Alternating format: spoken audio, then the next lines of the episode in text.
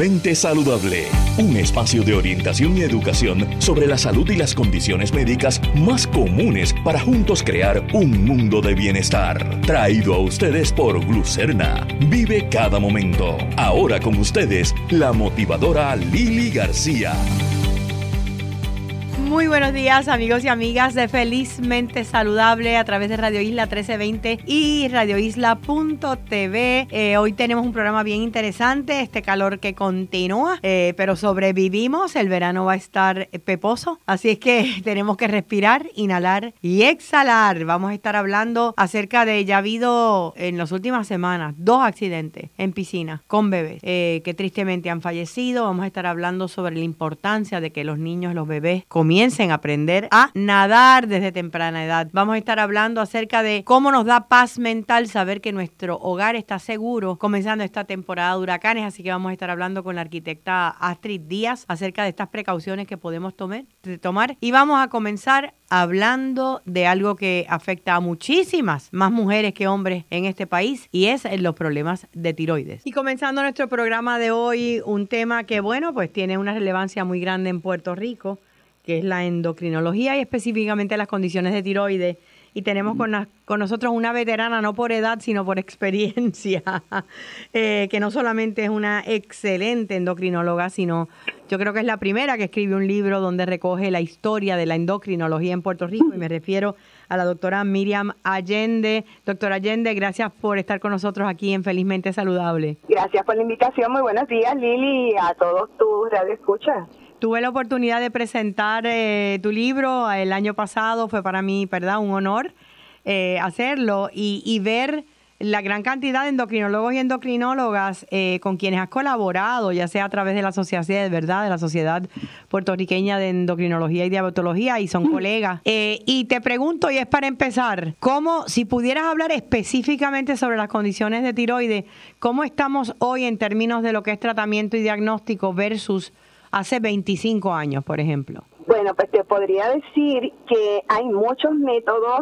eh, para diagnosticar y muchas alternativas para tratar las distintas condiciones de la glándula tiroidea y que esto pues obviamente como toda la medicina pues ha habido unos grandes avances a través de los años, así que las limitaciones que teníamos hace 25 años ya no existen, siempre hay investigación porque siempre están surgiendo cosas nuevas, pero sigue el campo avanzando. Tenemos muchas alternativas.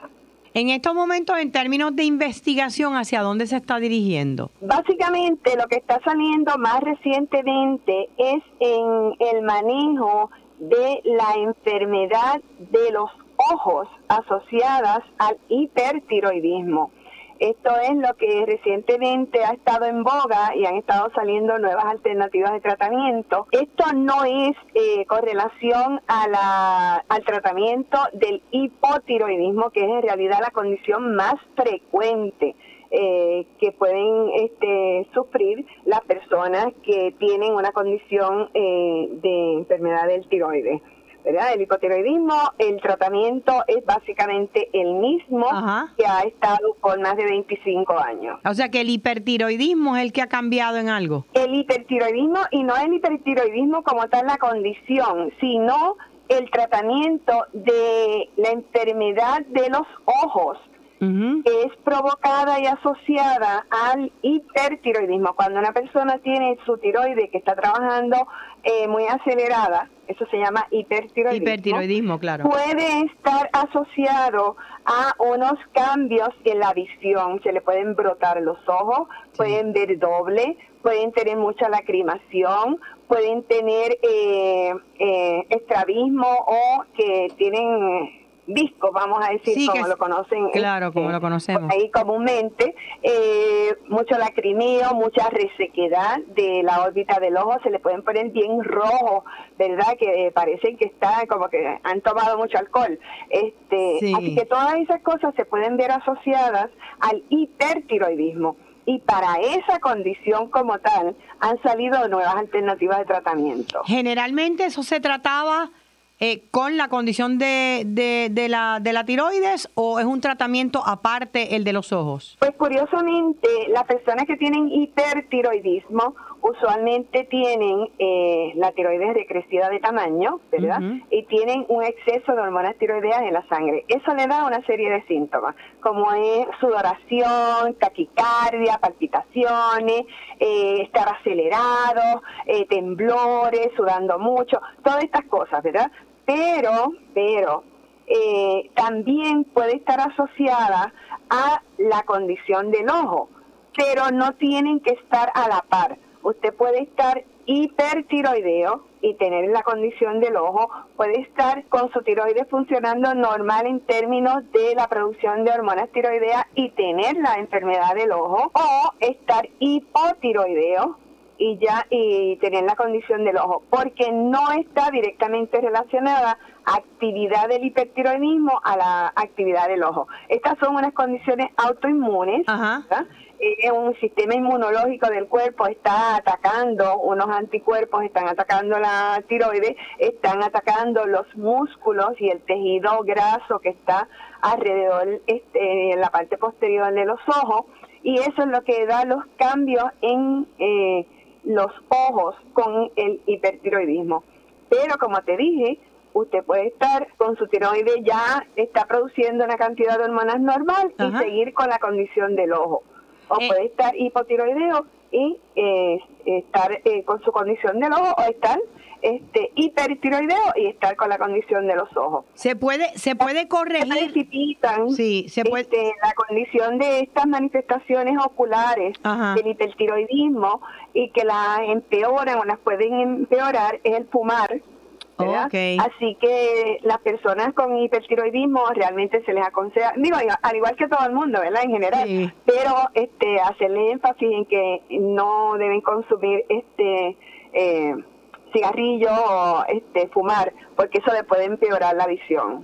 Eh, en términos generales, estas estas condiciones del ojo pueden corregirse eh, cuando están relacionadas a la tiroides una vez se balancea eh, el trabajo de la tiroides? Mira, la mayoría de los pacientes que tienen envolvimiento ocular es muy leve o no se nota mucho y a lo mejor es que tienen los ojos un poquito saltones, nada más. ¿Verdad? Este, así que un poquito brillositos y saltones y nada más, pero hay otros que los tienen bien brotados, bien rojos, con este viendo doble. Eso ya eh, requieren un tratamiento ya más intensivo, ¿verdad? Este, ahí se usan corticosteroides, eh, se usan eh, otras, este, unas cirugías cuando es necesario, el oftalmólogo este, pues puede hacer una intervención y hay unos este, anticuerpos monoclonales que son los últimos tratamientos que hay, que son unas inyecciones, ¿verdad? Este, eh, de unos tratamientos que para atacar ese sistema inmunológico y este, lograr mejorar este, las manifestaciones oculares del hipertiroidismo. En su trabajo como... Depende del grado de envolvimiento de esa enfermedad ocular para el tratamiento. Eh, en, su trabajo como, como endocrinóloga, ¿verdad? ¿Cuál es el reto mayor con los pacientes de tiroides? Eh, los hipotiroideos. Eh, sí, la, mayoría de los pacientes. Que la mayoría de los pacientes. Paciente que tiene su glándula tiroidea que está vaga. que está lenta. Sí, el hipo. Que la mayoría de la gente la asocia con que engordan, que no pierden peso, que están cansados, pies reseca, estreñimiento. Que esa es la condición más frecuente de eh, eh, enfermedad de tiroides. Pues el hipotiroidismo se trata reemplazando esta hormona tiroidea en unas pastillitas que vienen. Okay. se tiene que tomar todos los días su pastilla en ayuno porque no se absorbe muy bien, así que por eso se, se hay que tomarla en ayuno eh, y esperar como media hora para después ingerir alimentos. Si usted se toma su tratamiento todos los días en la forma correcta, pues deben de corregirse ¿verdad? las pruebas de función tiroidea y en esa dosis usted permanece y los síntomas deben de mejorar y desaparecer y usted hacer su vida normal. Pero cuando no se no hay adherencia al ah, tratamiento, cuando, no se la toman o dejan unos días o se cansan o qué sé yo qué, pues entonces va a tener sus manifestaciones de su condición, ¿verdad? Del hipotiroidismo. Ah, hay algunas otras. Al igual que si toma una dosis que es excesiva para lo que usted necesita, pues entonces va a tener las manifestaciones del hipertiroidismo. No con envolvimiento de ocular, ese no. Ese no. Que no, no es este problema. Es nada más que taquicardia, este, sudoración, están temblando, este, estar acelerado, ese tipo de cosas. Y de ahí la importancia, me imagino, de, de, de asistir, de ir a citas con el endocrinólogo frecuentemente, porque hay gente que, que pueden pasar años. Estoy tomando la pastilla, pues, y se olvidan del asunto y tal vez la dosis puede cambiar, ¿no? Con el tiempo. Mira, eh, realmente si usted tiene historial familiar, de enfermedades tiroideas, esto tiende a correr en familia. Así que tiene que estar alerta y aprestado, ¿verdad? Este, de que usted podría padecer de tiroides.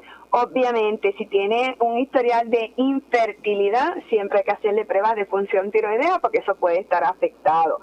Si en un niño que tenga problemas de retraso en el crecimiento, puede ser la glándula tiroidea que no esté funcionando bien. O sea, eh, en embarazada siempre hay que estar seguro de que eh, su función tiroidea está normal porque eso podría afectar a su feto y a su embarazo. O sea, eh, a medida que entramos en más edad, es más frecuente que la tiroides se ponga más lenta, más vaga, y aumentan los casos de hipotiroidismo. Así que a veces hay que hacer las pruebas de tiroides.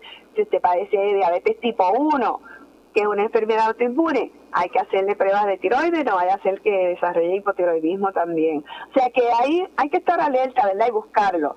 Una vez diagnosticado, se trata y se mantiene en las pruebas de tiroides normales con el tratamiento. Si usted, eh, si está estable en una dosis, yo lo puedo dar cita cada seis meses o cada año. Claro. Es, es realmente que no hay que verlo cada dos o tres meses. Ahora, si está en el proceso de ajuste de su dosis, porque hay cambios en su peso, hay, este, se ha salido embarazada, hay otros factores, ¿verdad?, que a lo mejor pueden este, interferir en eh, la dosis del medicamento, pues entonces ahí se ve un poco más frecuente. Una vez uno cambia la dosis del medicamento, hay que esperar como seis a ocho semanas para hacerle nuevamente la prueba de, de TSH no no se la hace a la semana, a las dos semanas, se espera como seis a ocho semanas y ahí uno verifica si ya corrigió o si hay que todavía hacerle algún segundo ajuste.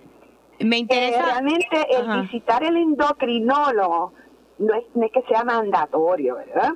porque cualquier médico internista, cualquier médico generalista, que tenga los conocimientos, puede darle seguimiento a un paciente con hipotiroidismo. Y así estamos hablando de que el paciente tiene hipotiroidismo porque se le sacó la tiroide porque tenía cáncer o se le sacó toda la tiroide por enfermedad de nódulos de tiroide, ¿verdad? Que hubo que sacarle toda la tiroide. Esos pacientes van a estar hipotiroides o que se le dio iodo radioactivo por el hipertiroidismo, que es uno de los tratamientos del hipertiroidismo y después se pueden quedar hipotiroideos. En esos casos, realmente preferimos que el endocrinólogo lo vea Claro. Este, sí. Pero si no, la, el médico primario, eh, eh, que, que, obviamente pues uno se realiza pruebas cada cierto tiempo, debería detectar si hay un cambio. Y me interesa lo, oh, que, lo que mencionó doctor Allende del cambio de peso, que hay gente que tal vez no percibe el hecho o no conoce de que cuando hay un cambio drástico en peso, eh, los medicamentos a veces hay que ajustarlos, ¿no? Sí, claro que sí, claro que sí. Usualmente lo que damos de reemplazo de hormona tiroidea es 1.6 miligramos por kilogramo de peso, o sea que correlaciona más o menos esa cantidad. O, sea, que estamos hablando de que sí hay que estar pendiente. Eh, cuénteme del Entonces, realmente, déjame hacerte este comentario en cuanto a reemplazo de tiroides. Nosotros preferimos, y cuando digo nosotros, eh, los endocrinólogos, preferimos utilizar eh, la hormona tiroidea de marca. Y tenemos una razón específica para eso. Cuando se aprueban medicamentos bioequivalentes, ¿verdad? O los genéricos que conocemos, ¿verdad? Eso se establece el potencial comparado con este de marca. Que digamos este X. X es la marca y contra eso se comparan los otros, los genéricos, los bioequivalentes. A una misma dosis de X el bioequivalente puede tener un 80% de la actividad de ese de marca hasta un 120% de esa actividad de marca y aún así se consideran bioequivalentes. ¿Ok? Mm, Por eso es que cuando usted hace ajustes con un bioequivalente, pues está muy bien. No es que no lo puedan usar, lo puede usar. Pero si la próxima vez que usted va a su farmacia le dan un bioequivalente, pero de otro farmacia, eh, que otra compañía fabricado, sí. puede que no sea igual la potencia a pesar de que es en la misma miligramo. Y entonces eso podría llevar a que hay que hacer ajustes en el, en el tratamiento. Okay. Entonces ya cuando está usando uno de marca, ya sabemos que eso, mira, el de marca siempre es consistente. Claro. Eh, siempre tiene la, llamamos que tienen una ventana terapéutica bien estrecha. Entonces, por eso es que nosotros preferimos el de marca. Si el paciente no lo puede comprar, ¿verdad? O no puede pagar el deducible, o tiene esto, pues, pues puede usar el genérico, porque es que no es que no lo puede usar, o un bioequivalente pero hay que tener esa precaución de hacerle las pruebas para estar seguro de que sigue controlado. Gracias por esta información tan interesante que yo creo que puede ayudar a muchos y que son muchos, especialmente más mujeres que varones, ¿verdad? Los pacientes. Sí, eh, es más frecuente en mujeres. En mujeres, así es que muchísimas gracias, doctora Miriam Allende. ¿Dónde está su oficina? ¿Dónde podemos conseguirla? Yo estoy en Humacao. Ok. Eh, ¿El número no lo quiere compartir? A la orden. Le puedo compartir el número 787-852-5313. 852-5313. 5313 el número de la oficina. Muchísimas gracias y mucha salud para usted y para los suyos. Para ti también. Bye bye. Que tengan bonito día. Definitivamente, eh, en algún momento nosotros eh, en esta época de huracanes nos da ansiedad. Nos da ansiedad porque hay muchas preocupaciones en el ambiente. Eh, sin embargo, lo importante es saber y tener un plan. Y qué es fácil o más fácil sería si tú tuvieras digitalmente una forma de hacer un checklist de aquello específicamente en tu hogar y para tu paz mental. Tú necesitas tener listo. Y para eso tenemos a Astrid Díaz eh, la arquitecta más conocida de Puerto Rico, eh, con su programa de Tu Casa Segura. Astrid, gracias por estar con nosotros en Felizmente Saludable. Saludos Lili, feliz de estar aquí con tu público también y lo has dicho muy bien. Nos da ansiedad, así que hay que estar preparados, como dice el lema, Tu Casa Segura tu familia tranquila. ¿Qué te has dado cuenta eh, antes de entrar en lo que es esta, esta aplicación, verdad? Y cómo la gente lo puede bajar, pero eh, ¿qué te has dado cuenta o te has percatado tú que has visitado a tantas personas después de los huracanes, que has visto sus propiedades, que cuál es la, la el, el, el, fallo mayor o el error mayor que cometemos? En parte es la planificación de preparar con tiempo, prepararnos con tiempo, con tiempo desde, la, desde lo más sencillo hasta hay cosas muy complejas que tienen que ver ya con construcción y, y estructuras. Pero para eso, si uno va haciendo una listita de las cosas sencillas que pueden incidir luego en, en tu seguridad eh, y qué cosas tú puedes hacer y qué cosas tú tienes que, consultar o llegar a autoridades gubernamentales o, o a servicios profesionales, eso te va dando una guía para hacerlo con tiempo. El otro aspecto, obviamente, que a veces pues es, asunto de prioridades. A veces nos llegan unos fondos por Huracán María, por ejemplo, y decimos, bueno, podemos estirarlo un poquito más y hacemos un viajecito, otra cosa, y entonces dejamos esta parte de la casa, esta parte de la preparación para más adelante. Luego, cuando vienen los avisos, están esos vientos encima, para ese momento es que tenemos que estar tranquilos. Así que también hay que establecer unas prioridades. Hay, definitivamente, y hay veces que pues esas prioridades se quedan a un lado. Cuando mencionas, Astrid, de, de, de, problemas que requieren una ayuda profesional, ¿verdad? Sea de ingeniero, sea de, de lo que sea, eh, ¿a qué te refieres? ¿Cuáles son esos problemas que tú dices, mira, esto tú no lo resuelves con dos clavitos? Exacto. Eh, Fíjate, eh, yo pienso que esta, este checklist, como tú dices, es bien importante que seamos bien honestos y vayamos parte por parte de nuestra casa como si fuéramos arquitectos o ingenieros y vamos haciendo una evaluación de lo que entendemos que está bien o que puede mejorar o que definitivamente a simple vista se ve que necesita atención. Y al lado le ponemos entonces si eso hay que hablar con la agencia de emergencia o con un profesional. Por ejemplo, tenemos un sinnúmero de asentamientos en las estructuras que son producto de lluvia fuerte o de, por ejemplo, cuando pasó cuando han pasado los huracanes, eh, habido deslizamientos de tierra, eh, áreas que son inundables, casas que se han inundado, cómo se han afectado, eh, en los terremotos y en los sismos que aún continúan, tenemos también un sinnúmero de grietas, etcétera. Así que llega el momento en que hay cosas que tú puedes llamar quizás a una compañía, por ejemplo, filtración en el techo. Las compañías pueden orientarte y te deben de orientar y ver, debes de ir a varias. Pero hay otras que quizás entonces ya necesitas, como ya en la parte de la estructura, a un ingeniero, un arquitecto, incluyendo eh, eh, ponerlo al día con los códigos de construcción para que resistan viento de sobre 190 millas por hora los sismos que se, que se están dando en Puerto Rico. Esos sismos pequeños, eh, ¿verdad? Aunque no sean como los originales que tuvimos de 6 punto algo, esos sismos pequeños eh, continúan haciendo daño. Sí, especialmente en la región sur, porque las edificaciones, ya sea una casa o un edificio, está ya vulnerable y débil. Y lo hemos visto, como continuamente se siguen agrandando sus grietas, se siguen asentando. Asentando es como que se va hundiendo algunas partes o hay áreas de la casa que tú sientes que, tú las ves como que se están despegando, verjas que se están inclinando. Son detalles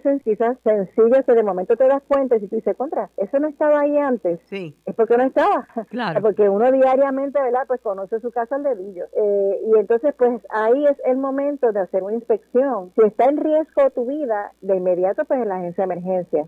Ellos van en la agencia de emergencia municipal, van, van inmediatamente a tu casa y te indican, mira, tienes que desalojar o todavía la propiedad aguanta hasta que se le hagan las mejoras. Y entonces ahí ver el tipo de mejora y ya entonces entraría un ingeniero estructural o un arquitecto a diseñar entonces la obra con los permisos y los códigos pertinentes. Esta campaña de Casa Segura este año lo, eh, lo estás haciendo junto a tu hija que es médica, es doctora. Eh, me parece hermoso que puedan estar trabajando juntos en esto. Y cuéntame de este, de este checklist digital que han preparado. Pues mira, estamos, yo estoy feliz y honrada y agradecida de la vida de que me ha dado la oportunidad de tener esta campaña tantos años y ver a mi hija crecer dentro de esta campaña. Seguro. Y ella, y esto es un compromiso de vida que tú sabes, Lili, te ha compartido mucho conmigo y, y, ese compromiso como el tuyo también de ayudar al pueblo. Así que verla ahora graduándose de doctora en medicina y que ella tiene ese compromiso eh, bonito, ella siempre lo ha reflejado, ha estado en muchas iniciativas sociales en diferentes partes del mundo, incluyendo aquí iniciativas comunitarias con el doctor Vargas Vidot, pues tiene ese, don para ayudar. Así que hemos creado para esta primera etapa de la campaña, que es en, eh, en el inicio de la temporada de huracanes, este checklist digital se encuentra en la página web astri.pr, en la página web de la Junta de Planificación y en la página web del Colegio de Arquitectos y Arquitectos Paisajistas de Puerto Rico. Todos nos hemos unido para llevar este mensaje y usted va a ir con, con ese cotejo como te dije ahorita, como un arquitecto ingeniero, se pone, se pone el casco y todo amarillo mío. Ajá. sale, sale por la casa, el exterior, el interior, las puertas, ventanas, el techo, la comunidad.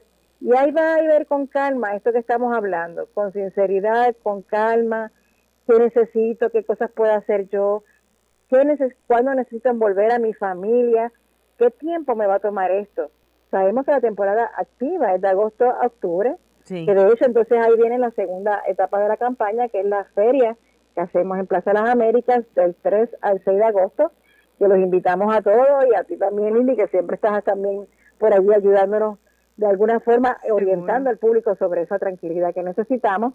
Así que ese checklist te va a ayudar en estos meses de preparación y sobre todo cuando venga la temporada pico de huracanes, puedas estar preparado. Así que conseguir ese checklist Está también en mi Facebook.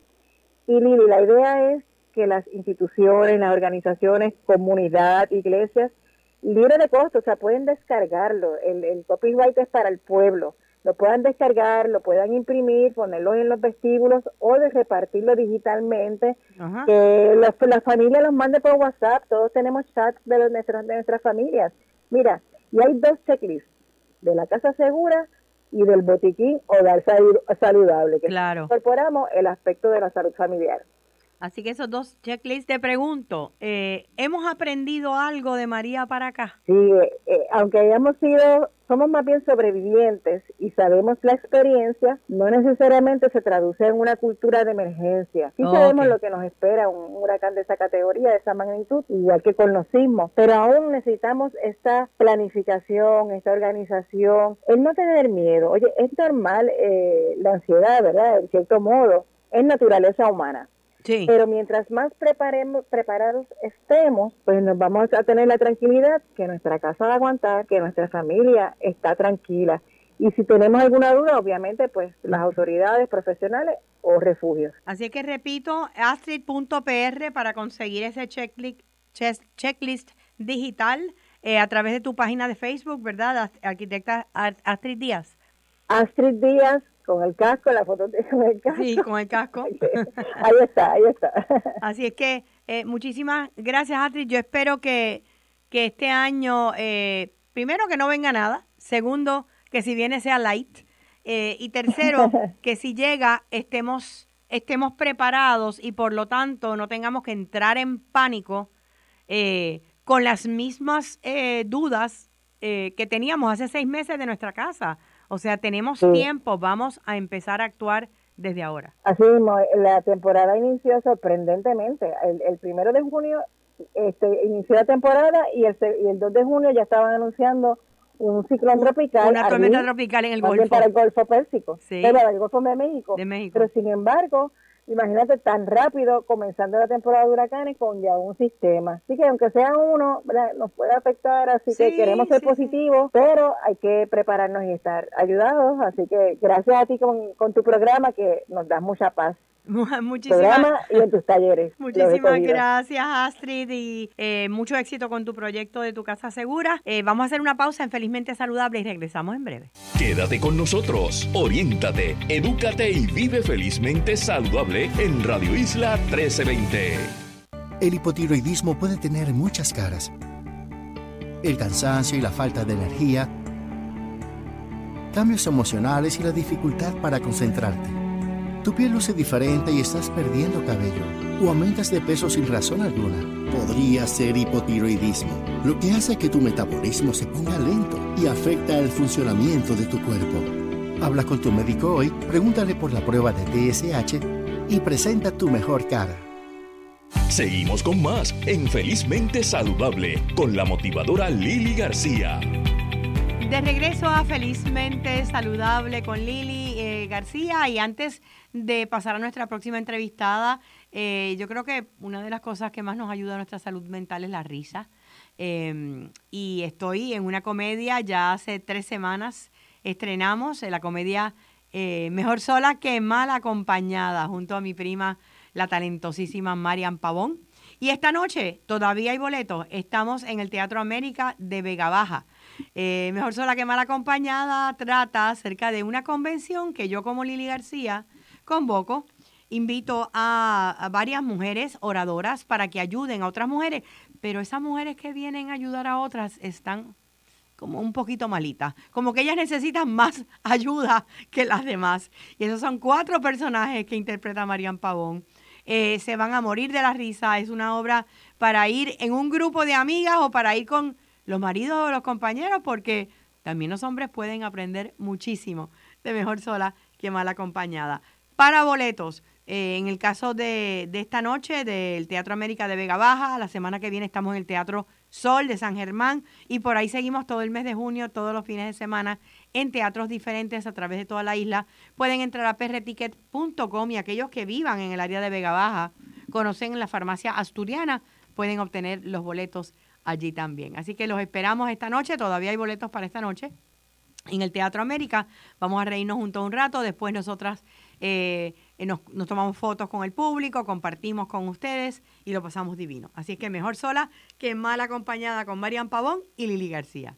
Y no podía dejar hoy de tocar un tema que esta misma semana nuevamente nos golpeó y nos estrujó el corazón y fue la pérdida de otro bebé a raíz de una, de una caída en una piscina eh, y de ahogamiento. Em, recientemente salió un interesantísimo artículo en el Nuevo Día acerca de, de la necesidad de procurar salvar vidas, enseñando a los, a los bebés, a los niños pequeñitos a que aprendan a nadar. Eh, y una de esas instructoras de Infant Swimming Resources es Leisha Vega y la tenemos con nosotros hoy en Felizmente Saludable. Leisha, eh, ¿cómo estás antes que nada? Saludos, muy bien, muchas gracias por la oportunidad. Yo me imagino que esto que ocurrió esta semana, que es el segundo en lo que va en las últimas semanas, te tiene que tocar fuerte. Tienes toda la razón, como tú bien mencionaste, eh, pues no hay otra forma de escribirlo que pues precisamente a uno se le estruja el corazón y en mi caso pues que me dedico precisamente a tratar de evitar que esto suceda día a día aún más, porque realmente es una tragedia tanto para los familiares, ¿verdad? Como para, para las personas del entorno y para cualquier persona a quien toque de cerca una situación como esta.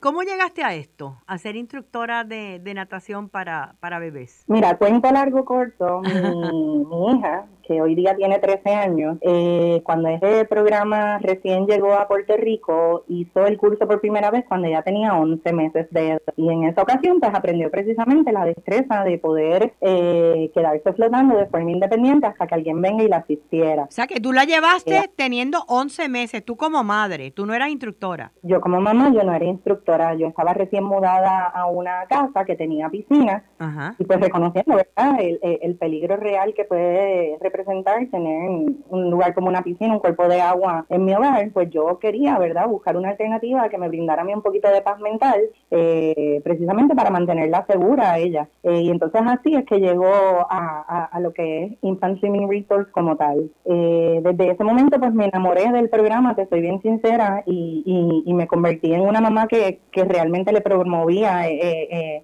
lo que ya mi hija había experimentado a amistades y a cualquier persona que yo conociera que tuviera bebés y niños pequeños.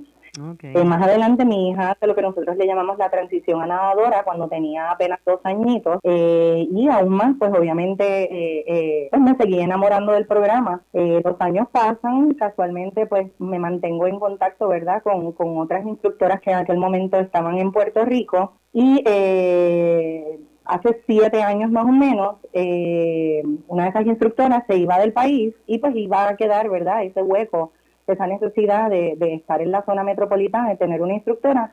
Y como ella sabía lo mucho que yo amaba el programa, me, hizo el acercamiento, ¿verdad?, para ver si yo quería pasar por el proceso, eh, para ver si me aceptaban para convertirme en instructora. Y eh. pues lo hice, lo logré. es un proceso bien difícil y arduo, es la realidad pero pero lo hice y entonces aquí estoy. Eh, te puedo decir sin que me quede nada por dentro que de todos los trabajos que he desempeñado y yo vengo de la industria del mercado y la publicidad precisamente. Imagínate. Eh, exactamente. Este que estoy ejerciendo ahora es precisamente el mejor trabajo del mundo. Quiero que hablemos acerca del proceso, ¿verdad? De lo que hablaste del el, cómo comienzan los bebés con la flotación, pero mencionaste que fue un proceso difícil adiestrarte. ¿Cuál es el fue el reto mayor para ti? Bueno, primero que todo, cuando eres un, profesional ya que trabaja a tiempo full time, esto básicamente el, el proceso por el cual pasamos, ¿verdad? Los instructores de ISR al certificarnos para trabajar per se es básicamente regresar a la universidad. Todo lo que nosotros hacemos tiene un racional eh, educativo,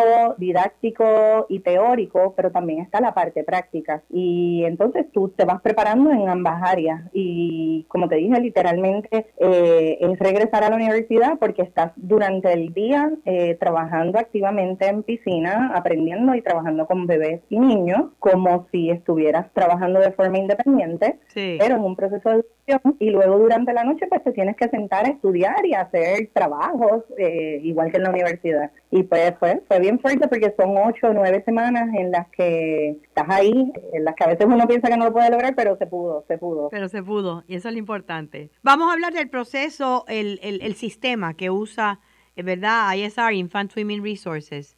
Eh, me dice que comenzaste con tu nena de 11 meses, pero hay niños menores. Sí, mira, precisamente nosotros trabajamos, comenzamos a trabajar con bebés desde los 6 meses de edad. Ya cuando tienen 6 meses de edad, y es bien importante que hayan cumplido un hito de desarrollo que usualmente sucede a partir de ese tiempo, que es que se puedan sentar por sí solos sin ningún tipo de asistencia o soporte. ¿Por qué? Porque esa fortaleza en el torso, en el tronco del cuerpo, es lo que les va a permitir a ellos poder hacer lo que se llama la rotación a flotar y permanecer boca arriba en una posición horizontal.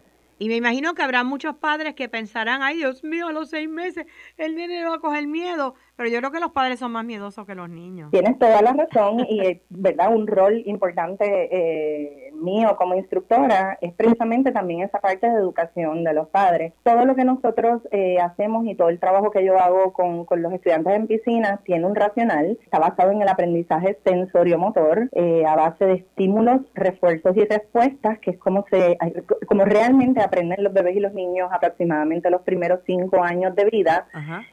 pero precisamente temores, ¿verdad?, que, que, los padres presentan, porque pues, eh, eh, ya tenga seis meses o tenga un año, dos años, tres, cuatro, cinco, a ningún papá realmente le gusta ver a un hijo eh, llorar y, y pues pensar que a lo mejor está en una situación estrésica, pero el proceso de educación de nosotros a través de lo que va sucediendo cuando los bebés y los niños están en piscina es trascendental para ellos entender que siempre van a estar seguros y que es parte precisamente del proceso de aprendizaje, porque un bebé obviamente cuando no entiende algo no te puede decir, mira, yo no entiendo lo que estoy haciendo, lo puedes explicar mejor. La manera obviamente de ellos comunicar que a lo mejor no entienden algo o que no lo dominan, pues es precisamente a través del llanto. Ah, ok. ¿Y cuál es esa primera etapa con un bebé de seis meses que acaba de llegar? Cuando nosotros recibimos los estudiantes por primera vez ahí, eh, eh, y esto aplica realmente para todos, ahí lo primero que se tiene que trabajar en un ambiente acuático es el control de respiración. Enseñarlos precisamente fuera, ¿verdad?, de, de, de la superficie hacia arriba, por decirlo de esa manera, es donde se respira, pero que cuando van en un proceso de inmersión, eh, dentro del agua hay ausencia de aire. Y entonces nosotros lo primero que hacemos es garantizar que ese bebé o ese niño respire de la forma apropiada. A partir de eso, pues ya se le van presentando estímulos para que comiencen pues a rotarse eh, y buscar aire en una posición completamente horizontal, que es la posición de flotación, que es una posición de descanso. Y eh, si el estudiante responde como quieren, pues se le va reforzando para que ese mensaje pues comience a grabarse en el cerebro. A partir de eso, pues comenzamos a darle poco a poco un poco más de independencia hasta que eventualmente logramos, ¿verdad?, que ellos ejecuten todas las destrezas de forma independiente. Y yo me imagino que la ejecutan mucho más rápido de lo que uno pensaría. Mucho más rápido de,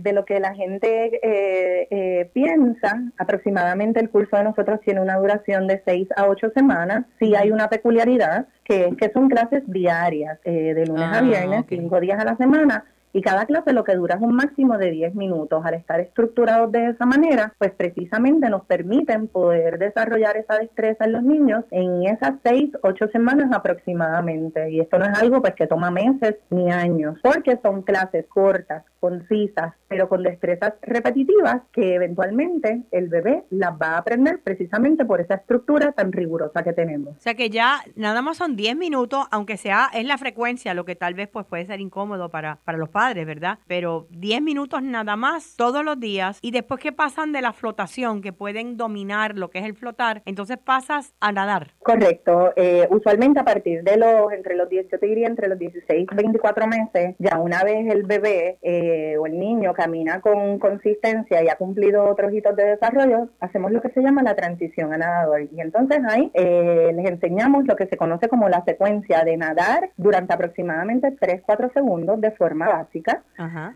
que se puedan girar, a flotar y descansar, que volvemos otra vez, es una, una destreza trascendental en caso de tener un accidente o un cuerpo de agua. Claro. Que puedan continuar por sí solos con Quédate este con nosotros, oriéntate, por ejemplo, edúcate y vive felizmente saludable en Radio Isla 1320. Y también el hipotiroidismo puede tener muchas caras. de una forma segura que siempre le enfoque. El cansancio que tú entiendes que lo ideal sería comenzar, si se puede, a los la dificultad Mientras más pronto, mejor. La, la Academia Americana de de, de, pediatría, de peso sin razón, ya aproximadamente hace un año, quizás un poquito más, eh, revisó ¿verdad? lo que son sus guías en cuanto a lo que son las clases de natación. Antes les recomendaban a partir de los 3-4 años, pero ahora recomiendan clases de natación independientemente de cuál sea el tipo de clase. Seguimos con a partir más de la Infelizmente Nosotros somos un poquito más agresivos en esta recomendación y eh, le decimos a los papás, una vez ese niño tiene la capacidad de trasladarse de un lado a otro, ya sea cateando, porque eso es movimiento de traslación. Seguro. Y que quizás tenga la oportunidad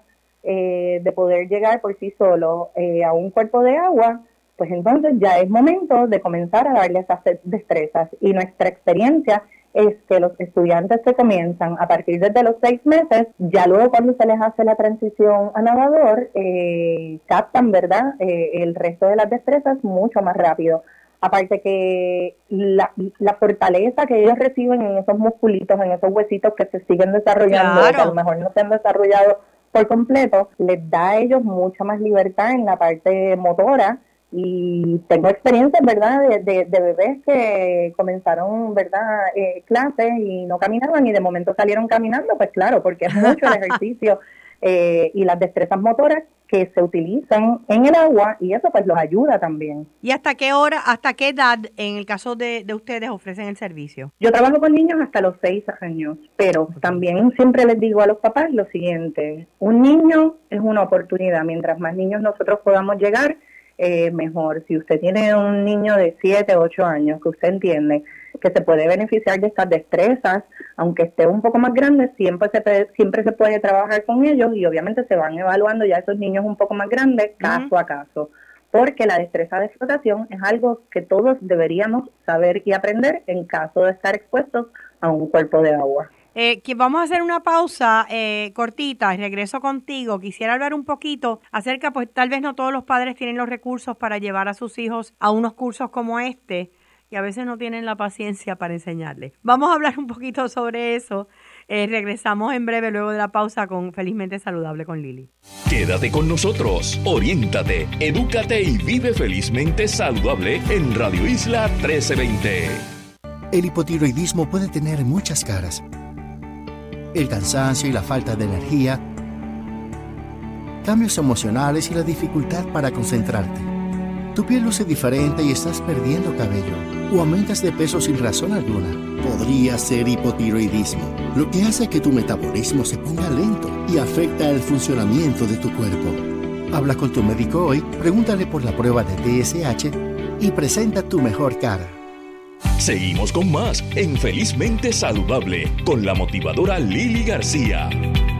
De regreso a Felizmente Saludable, estamos aprendiendo un montón conversando con Leisha Vega. Ella es eh, instructora de natación de bebés eh, con Infant Swimming Resources. Desde los seis meses comienzan a flotar y pronto se convierten en nadadora. Y Leisha, te estaba eh, preguntando antes de la pausa, ¿qué puede hacer un padre o una madre que tal vez no tiene los recursos, ¿verdad? Para, para poder, digo, todo el mundo en este país, que es una isla, debería por lo menos saber flotar, como tú dices. Eh, eh, ¿Qué tú les recomiendas? Bueno, eh, hay un factor bien importante y como tú bien mencionas, pues no todo el mundo tiene los recursos o la accesibilidad o dispone del tiempo, ¿verdad? Para, para poder matricular a, su bebé o niño en, un curso de esta índole, porque realmente es un compromiso de mucha Sí, de tiempo, claro. una de las recomendaciones que yo sí siempre le doy a los papás es que traten de evitar el uso de los dispositivos de flotación. Los dispositivos de flotación promueven lo que nosotros eh, le llamamos la postura de ahogamiento, que es una postura vertical. Para poner en contexto lo que te estoy explicando,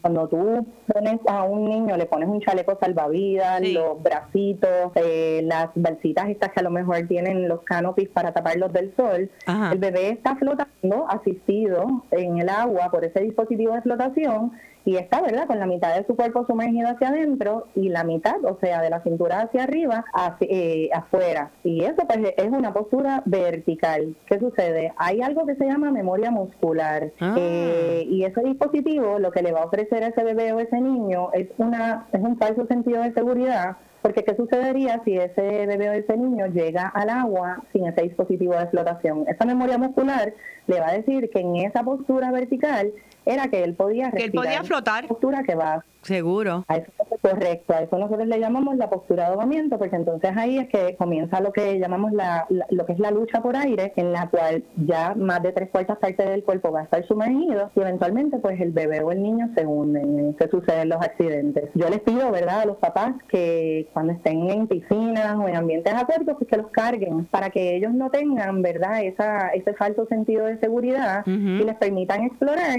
pero siempre, siempre, siempre siendo supervisados directamente por los papás. Sí, yo recuerdo, eh, digo vagamente, pero eh, en, en, casa pues éramos un montón, éramos cinco, seis después, eh, y, y obviamente pues no había para las clases de natación. Y fue una tía mía que vivía en Miami y vino, venía siempre a Puerto Rico de vacaciones la que por lo menos a mí me enseñó y fue en un día. O sea, en un día ya yo era más grandecita, obviamente, no tenía seis meses, tenía tal vez cuatro o cinco años y ella, ella me enseñó a nadar en la piscina poquito a poco y, es algo que lo pudimos lograr y después de eso pues yo seguí desarrollando la destreza, pero le perdí el miedo y lo primero que hizo fue enseñarme a flotar. Correcto, correcto. Y eso es bien cierto y, y, y de eso se trata, ¿verdad? Exponerlos eh, a un ambiente acuático para que ellos comiencen a explorar, a, familiarizarse perdón, con el ambiente, pero como te dije, siempre supervisados, que es la primera barrera de protección. Cuando tenemos niños pequeños, siempre supervisados directamente por un adulto y que no haya distracciones a nuestro alrededor. Y cuando me refiero a distracciones, pues precisamente no estar pendiente a los teléfonos celulares, no estar consumiendo bebidas alcohólicas, no distraernos, ¿verdad?, hablando con otras personas, eh, porque eso pues también es bien importante porque los ahogamientos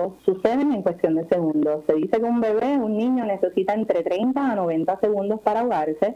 Y las estadísticas indican también que un cuidador tardamos de 3 a 5 minutos en darnos cuenta que perdimos el niño de vista. En términos de seguridad para aquellos que tengan, ay, no te pregunté, ¿ustedes los cursos los dan en un lugar o van a las casas? Excelente pregunta. Eh, nosotros somos ahora mismo, incluyéndome a mí, somos cuatro instructoras certificadas en Puerto Rico y siempre recalco la parte de certificadas porque eh, eso es algo bien importante que también me gusta dejarle saber a los papás que por favor que cuando busquen, ya seamos nosotros o cualquier otro tipo de curso de natación, que le quieran brindar a sus bebés, que se aseguren que esas personas tienen las credenciales apropiadas para poder trabajar con sus niños. Importante. Eh, importantísimo. Eh, somos cuatro instructoras certificadas en Puerto Rico. Eh, tenemos una instructora en el pueblo de Río Grande, otra en Gurabo, tenemos otra en Caguas y estoy yo que está en la zona metropolitana, específicamente en el área de Guaynabo. dependiendo obviamente de las agendas de cada una de nosotras, hay ciertas instancias en que también trabajamos de, de, de forma privada y a domicilio. Ok,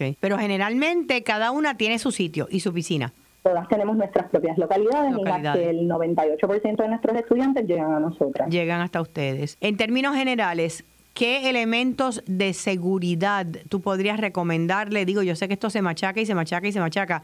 Estamos en un verano que, bueno, ya sabemos que está ardiendo allá afuera. Eh, muchas personas posiblemente compran piscinitas de plástico o las tienen guardadas y las están sacando ahora mismo. Eh, ¿qué, qué, qué, medidas podemos tomar? Bien importante, la primera barrera de protección, como les, les había mencionado eh, hace un rato, es la supervisión constante de un adulto. Y eso lo repetiré y lo repetiré hasta el cansancio. 20 veces, sí. Sabemos que pues a veces eh, fallamos en eso. Existen otras barreras de protección cuando usted tiene una piscina en su hogar o visita una, un lugar donde hay piscinas. La primera es el uso de alarmas o sensores en las puertas y ventanas que dan acceso a esa área donde está el cuerpo de agua.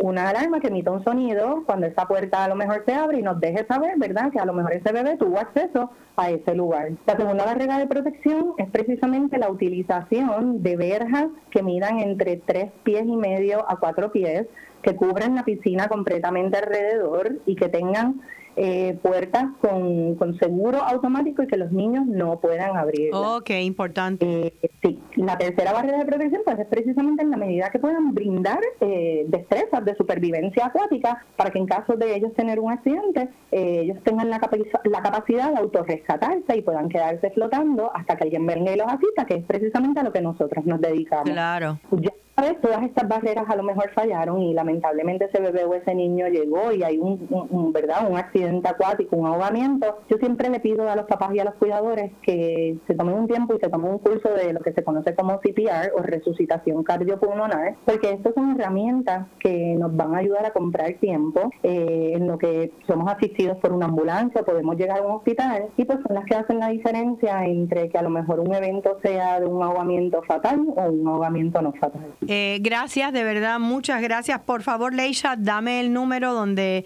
el público puede comunicarse con Infant Swimming Resources, por favor. Sí, claro que sí. Para contactarnos pueden comunicarse con nosotros directamente, puede ser a, través de nuestra página web www.isrpuertorico.com o también a, mi número de teléfono que es el 787-529-3196. Ojalá que, que no tengamos más casos eh, ni en este verano ni en este año y, que podamos tomar las precauciones y que el público esté más consciente eh, de que sí, puede haber alternativas de mayor seguridad y mayor preparación con los bebés y los niños en el agua. Así que muchísimas gracias, eh, Leisha. A la orden, a la orden y gracias por la oportunidad nuevamente.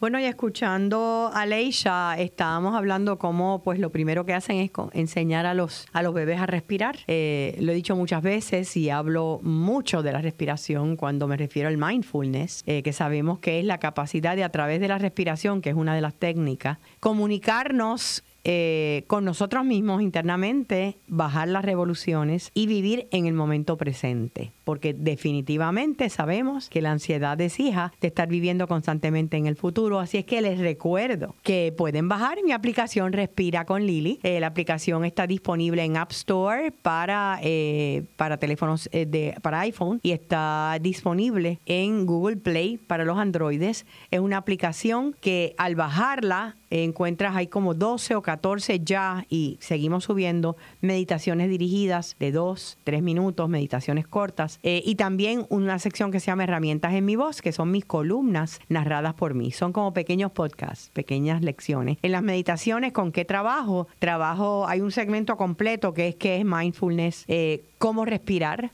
abdominalmente para poder reconocer nuestras emociones, bajar eh, la ansiedad y el coraje y el dolor también eh, ante dolor físico o dolor emocional. Hay meditaciones de cómo balancearnos emocionalmente. Eh, hay un segmento completo que se llama Dulces Sueños que tiene dos o tres meditaciones, no recuerdo si son dos o tres, para eh, dormir mejor, para aquellas personas que se les haga difícil conciliar el sueño. Así que hay un poquito de todo. Y una de las cosas que nos ayuda eh, el mindfulness, no solamente a estar consciente de lo que vivimos afuera, estar presentes con el momento, sino conscientes de lo que vivimos adentro, lo que yo le llamo nuestros chupacabras internos. Eh, esas, esas emociones, que no es que sean buenas o malas, pero hay algunas de ellas que son negativas y son tóxicas. Y una de ellas es el pensamiento catastrófico. Todos conocemos personas un poco negativas. El pensamiento catastrófico es aquel donde podemos, puede ocurrirnos hasta nosotros en algún momento, donde lo que estás pensando siempre se va a tu mente, esa loquita de arriba, como yo le llamo, se va al peor de los escenarios. Eh, por ejemplo, hablando que hemos estado hablando hoy de la temporada de huracanes, ¿verdad? El peor de los escenarios, va a venir un nos va a partir por el medio. ¿Saben qué? Pues se ha determinado, el pronóstico es que esta temporada va a ser más o menos normal por el niño, ¿verdad? El factor el niño que está activo